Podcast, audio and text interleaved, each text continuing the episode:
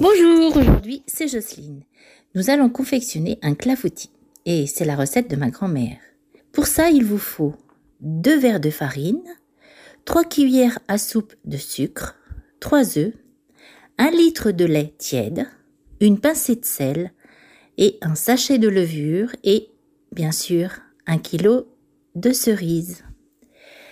Alors, vous mélangez d'abord la farine, le sucre, le sel et le sachet de levure. Vous incorporez les œufs et vous éclaircissez avec le lait tiède petit à petit. Vous faites comme une pâte à crêpes.